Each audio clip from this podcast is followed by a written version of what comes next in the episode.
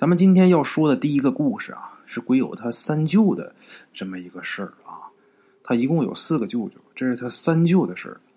他三舅啊，就在他们老家是很有名的中医，曾经是担任了三十多年乡卫生院的负责人。现在呢，他三舅已经是七十多岁的人了，但是人活得特别年轻，就是跟五十多岁的人放一起啊，站在一起，他一点都不显老。那么说他保持年轻的秘诀是什么？这我估计啊，是各位听众大伙儿也想知道的，是什么呢？居然是他看淡了生死。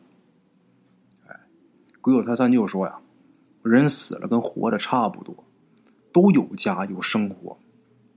他说的这个话啊，可能其他人很难理解，但是我相信我们频道的这些老铁们啊，就是经常收听我们大圣鬼话的这些老铁们，大家都应该明白是什么意思。这个事儿呢也是有原因的。为什么鬼友他三舅会这么说呢？这话就得从三十年前说起。三十年前那时候他四十岁，哎，他那时候还是乡卫生院的负责人，也是他们那一代啊最让老百姓放心的这么一个医生。方圆十公里范围之内，这都是他的区域啊。这个卫生院呐，大伙儿听这名字，虽然是用了一个“院”字，它不是卫生所，它是卫生院，听着好像挺大的。但是这个医务人员一共就三个，俩护士，再加他三舅。真正能出门给人治病的啊，除了他三舅啊，也找不出来第二个了。他的这个足迹啊，可以说是踏遍了这个乡方圆十公里的山山水水。哎，有这么一天下午，那天天阴沉沉的，下着绵绵细雨。这时候有一个很陌生的一个村民啊，这个面孔很陌生，然后去卫生院找他，找他干嘛？让他出诊，说是去家里边给接生。这村民说他媳妇要生孩子了，这会儿啊，肚子已经是疼了好几个小时了，折腾好几个小时了。鬼友他三舅一看这个病人家属很着急的这个样子，他也没顾上吃饭啊，简单的准备一下，背着药箱啊就跟着走了。这会儿啊是下午，天还没黑呢，但是那天是阴天，说是没黑呢，要说黑，一眨眼就黑。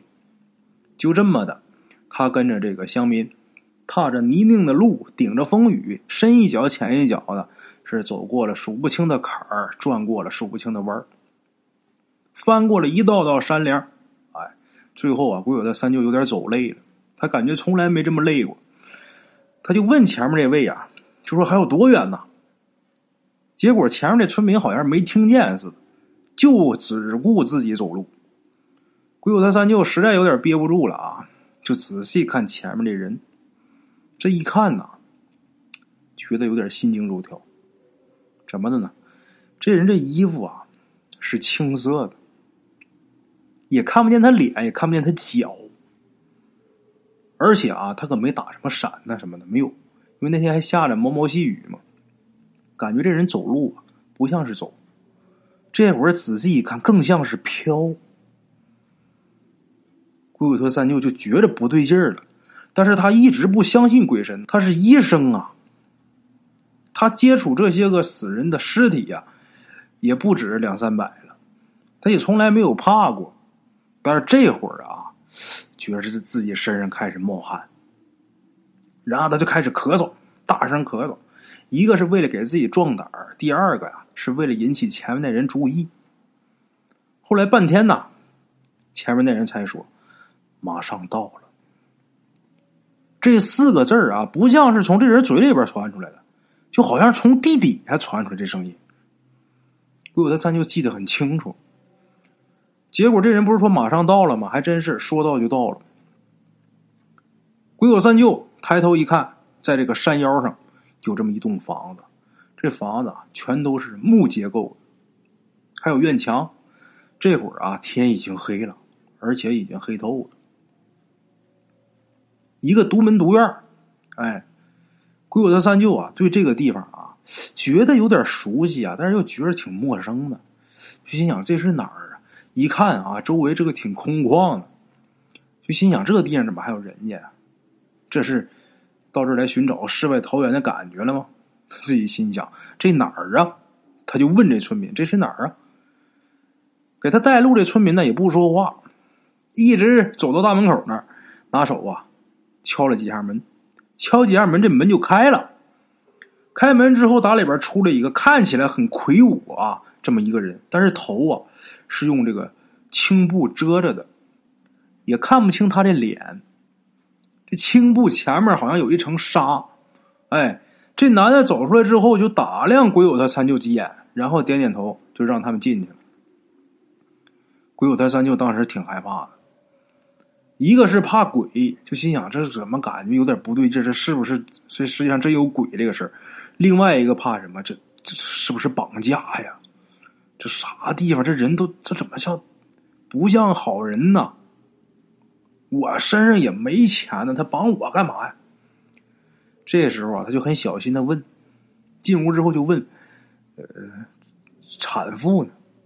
问产妇呢？找他来不是接生的吗？产妇呢？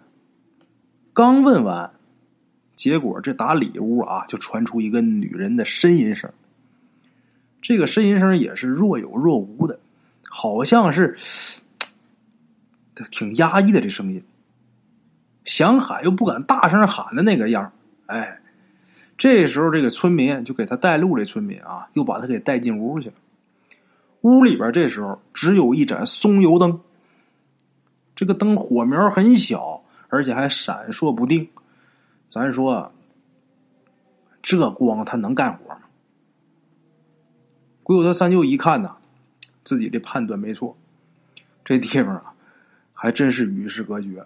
我刚才心想，这是到这地方生活，这是找世外桃源的感觉。我估计啊我是想对了，哈哈。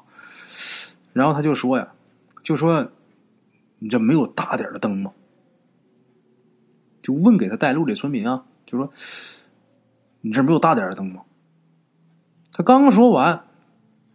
这村民掉头出去了，出去之后又搬进来一个很大的一盏松油灯，前后也就两分钟，哎，又弄了一盏大灯来。这灯一点着之后啊，这松油灯这火苗啊，有点泛绿光。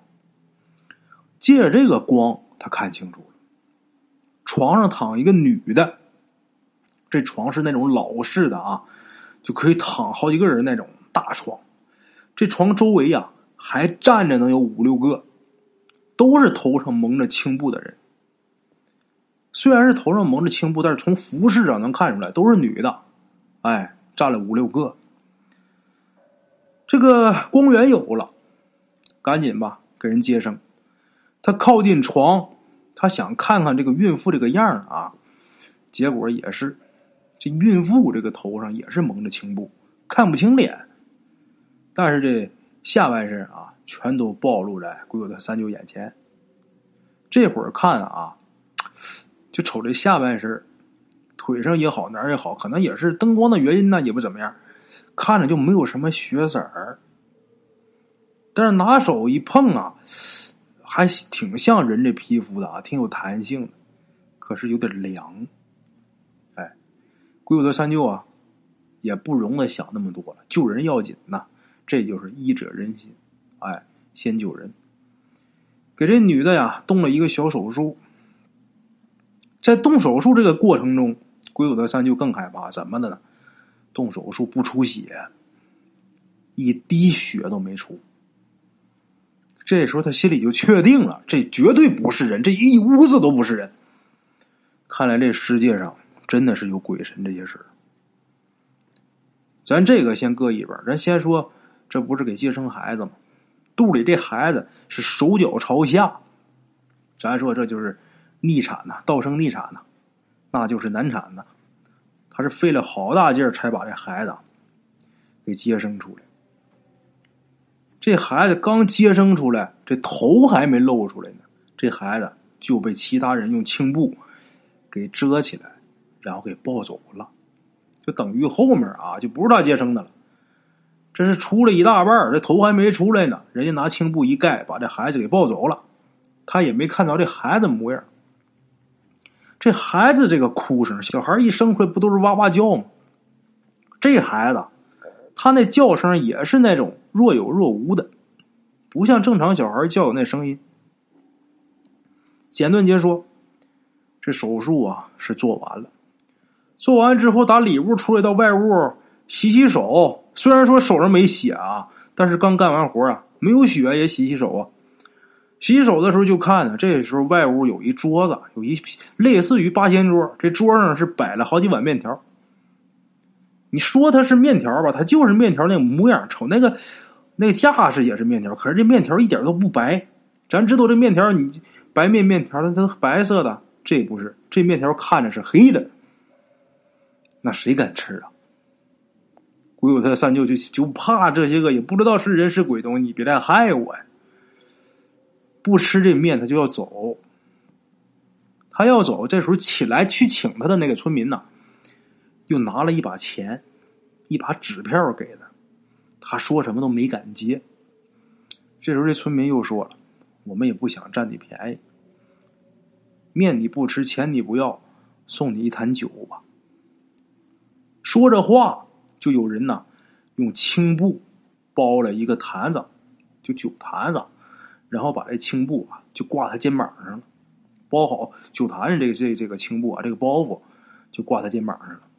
然后告诉他：“你把眼睛闭上，我们得把你眼睛蒙上。”一说把眼睛蒙上，鬼友他三舅这心里边算是踏实了。怎么的呢？他蒙我眼睛，那就说明他要放我出去。他们没有要加害我的意思。他们只不过是不想让我知道，哎，他这地方在哪儿，这道怎么走？哎，蒙吧，把眼睛蒙上，蒙好之后把他送出门。从出门那一刻起，鬼友的三舅就感觉特别轻松了啊，我算是没事儿。他也不敢说话。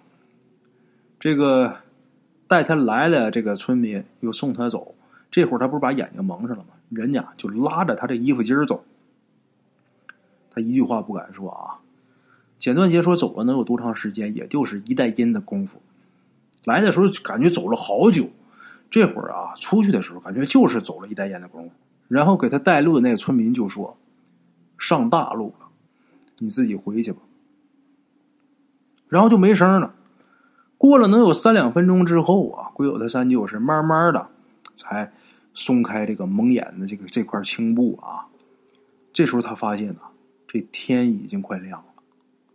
他来的时候天是刚黑，接生个孩子没多大会儿功夫，居然发现这会儿天快亮了，就等于说他在那屋里边是待了一宿，但是给他的感觉在里边最多是俩小时。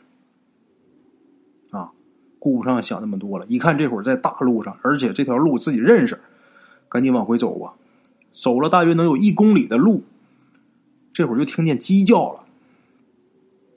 他就感觉昨天晚上这些事儿就好像是做梦似的啊，就一点都不真实。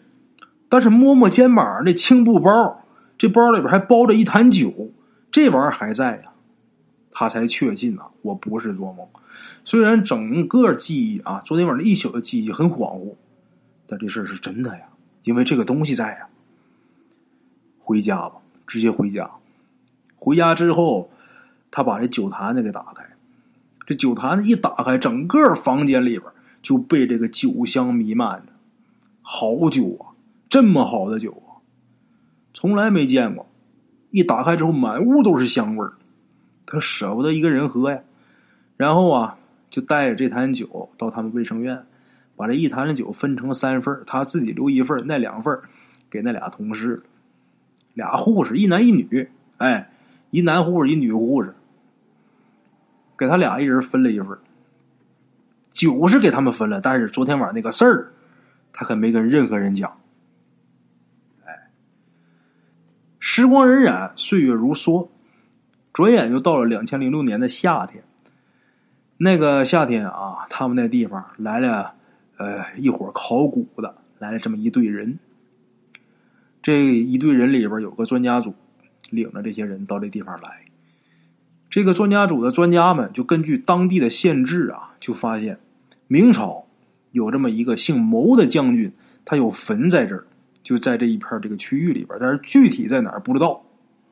这个时候，鬼友他三舅啊，才把自己当年的奇遇啊，那场奇遇给披露出来。这个专家组的专家们搞考古的。没有一个不信这些事儿，你别看他是国家人，哎，给国家工作的，但是他没有一个不相信这些事儿。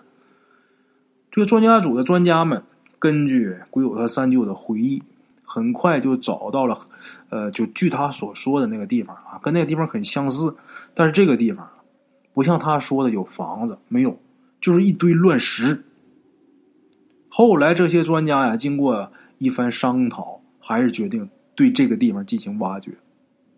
结果啊，还真找着他们想要的东西了，也就是说，这个谋将军墓还真就发现了，就在这堆乱石下边。如果要不是鬼友他三舅，这些专家累死也找不着那儿。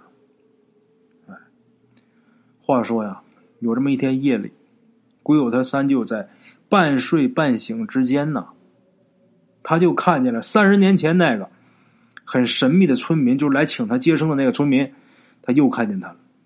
模样没看着，但是那身衣裳他认识。这位啊，这次推开他们家房门就直接就进来了，然后把那脸呐就贴近鬼友他三舅那个脸上，然后就轻轻的就说了一句：“你救了我家的人，但是你又害得我们无家可归，我真不知道是该感激你还是该恨你。”说完之后，这人就不见了。鬼友他三舅啊，这个梦做完之后就醒了，醒了之后就觉得很蹊跷。那时候这个专家组还没走呢，他就把这个事儿啊，就跟专家组这些专家们又聊起来了。这些专家也觉得很神奇啊，这个事儿，呃，一个是很神奇，另外一个很离奇。但是呢，鬼友他三舅根据他提供的奇遇啊，这些专家们是成功的发掘了这个将军墓啊。所以说他的这些话呀，不得不信。后来这些专家们呢，就决定向政府部门建议，重新建一座将军墓。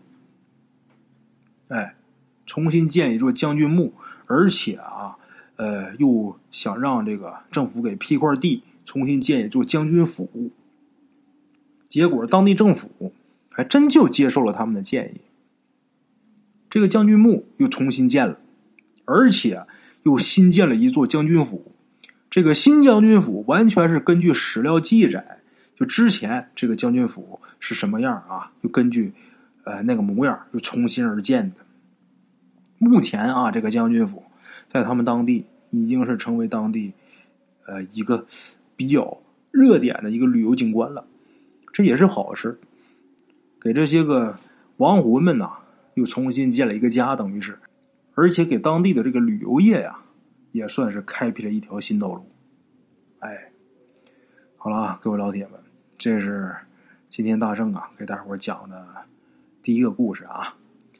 嗯，这两天讲的都是一个故事，时间也不长。今天大圣啊给大伙多讲两个吧。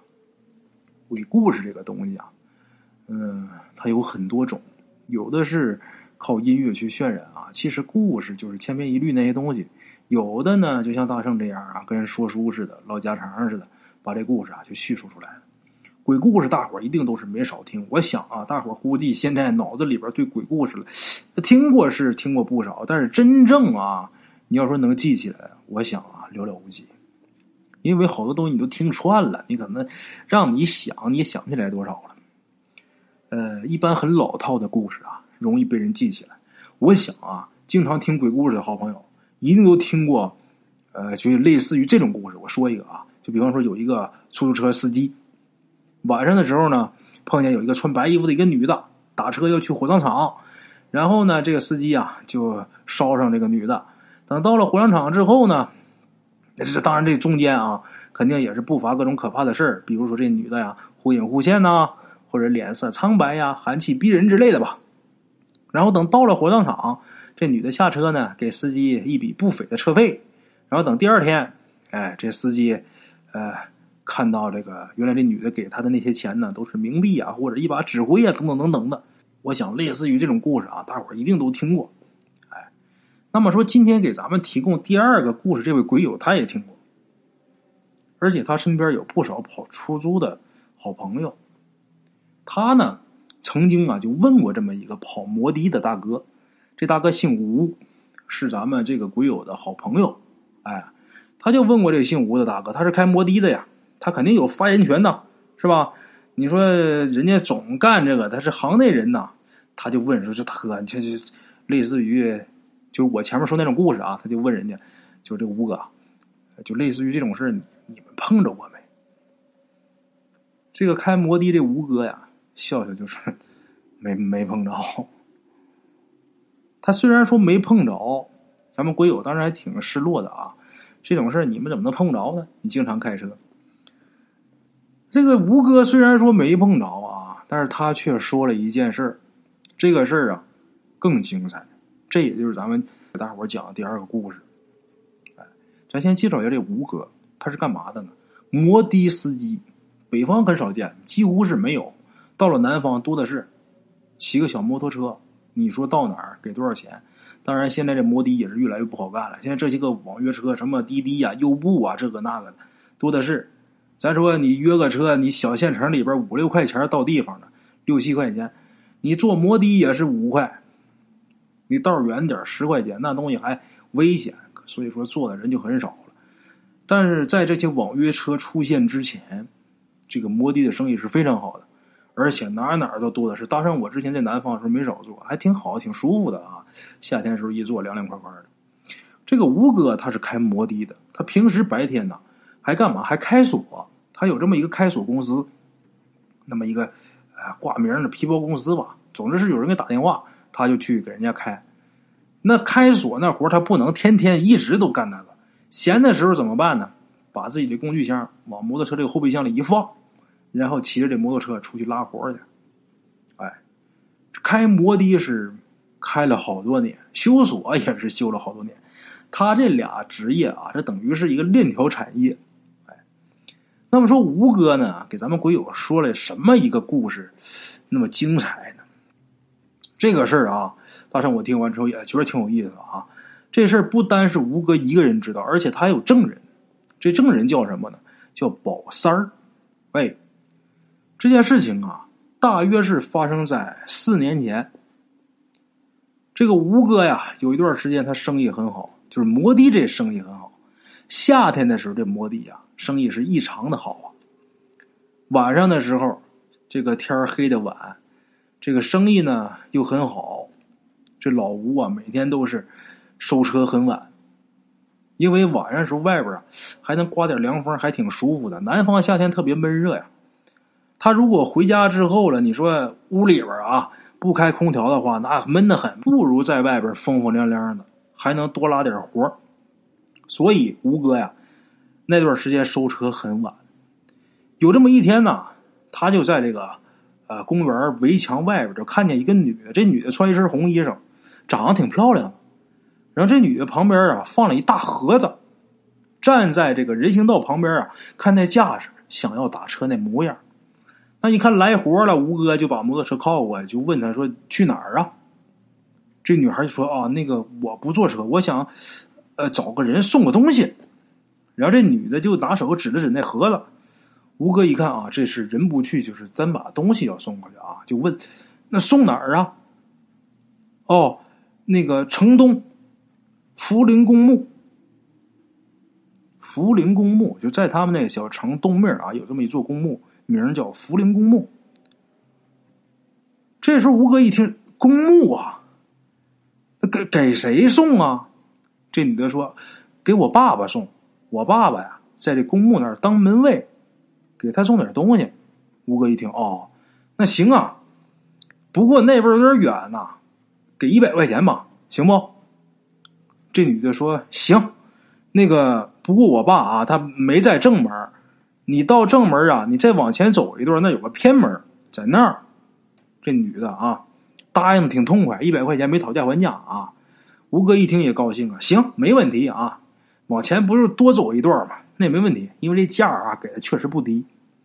然后马上把摩托车停好，下来帮美女把这东西绑到她摩托车这个后座上。然后啊，这女的就说：“我给我爸打个电话，你到他那儿之后啊，他把钱给你。”这时候吴哥说：“那好，没问题啊。”这女孩还说了一句，就说：“啊，呃，那个，你待会儿送去之后啊，啊，明天呢这个时间，你还来这儿，我还有东西要送。”吴哥一听，那好啊，啊，骑着摩托车出发了。这摩托车跑得很快啊。那天这吴哥心情很好，也不知道是这美女长得漂亮啊，还是说这钱啊给他他挣的挺舒服的。总之感觉很好。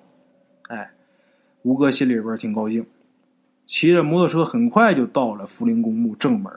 到那之后他可没停，因为人那女孩交代了，你得继续往前，旁边有个偏门。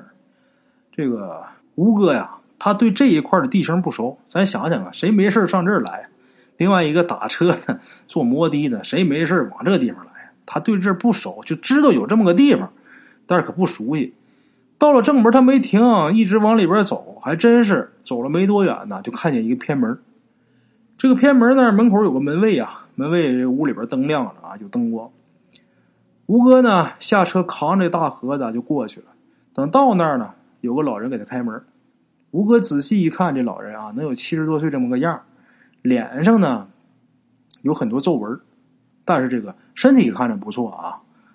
这老头笑了笑，就说：“那个，呃，进来坐会儿吧。”一边说着，一边就把这一百块钱就递给他了。吴哥把钱接过来啊，看看这钱真假，拿手摸了摸领口那块啊，然后说：“哎，不用了，不用了，我我还得回去，还有活然后就告辞回去了。那么说，第二天这钱有没有变成冥币呢？没有，哈哈，真钱。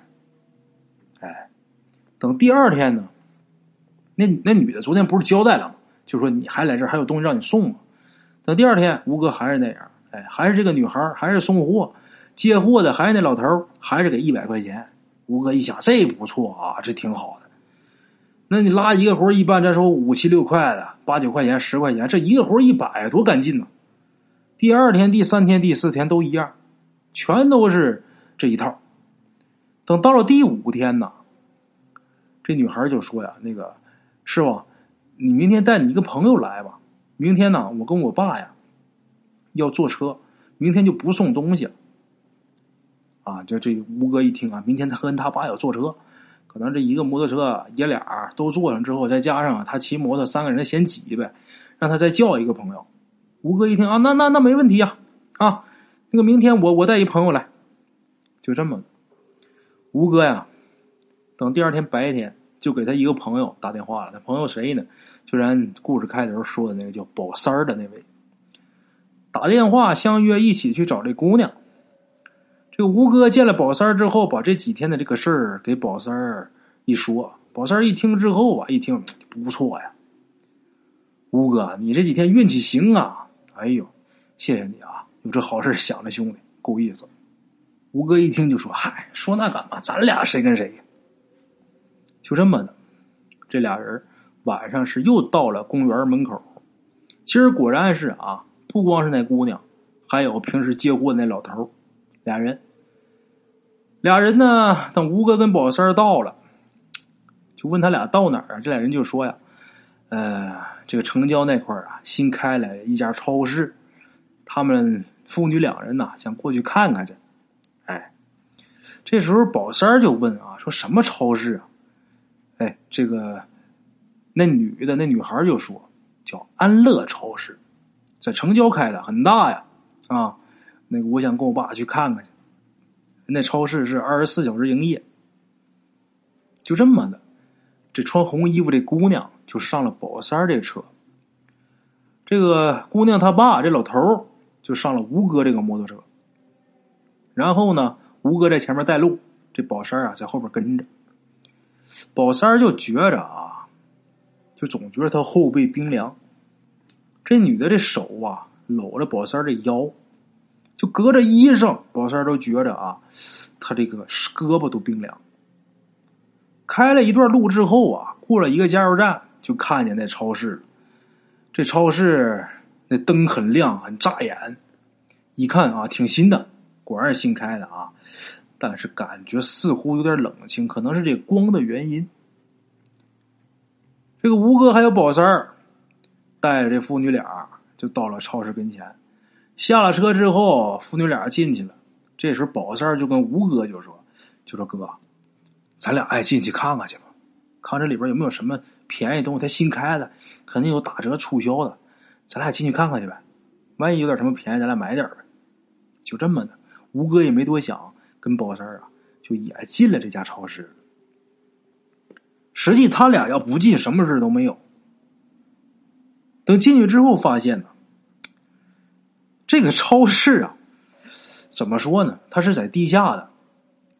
刚一进门，我就有一个呃电梯是往底下走的，一直往地下走的。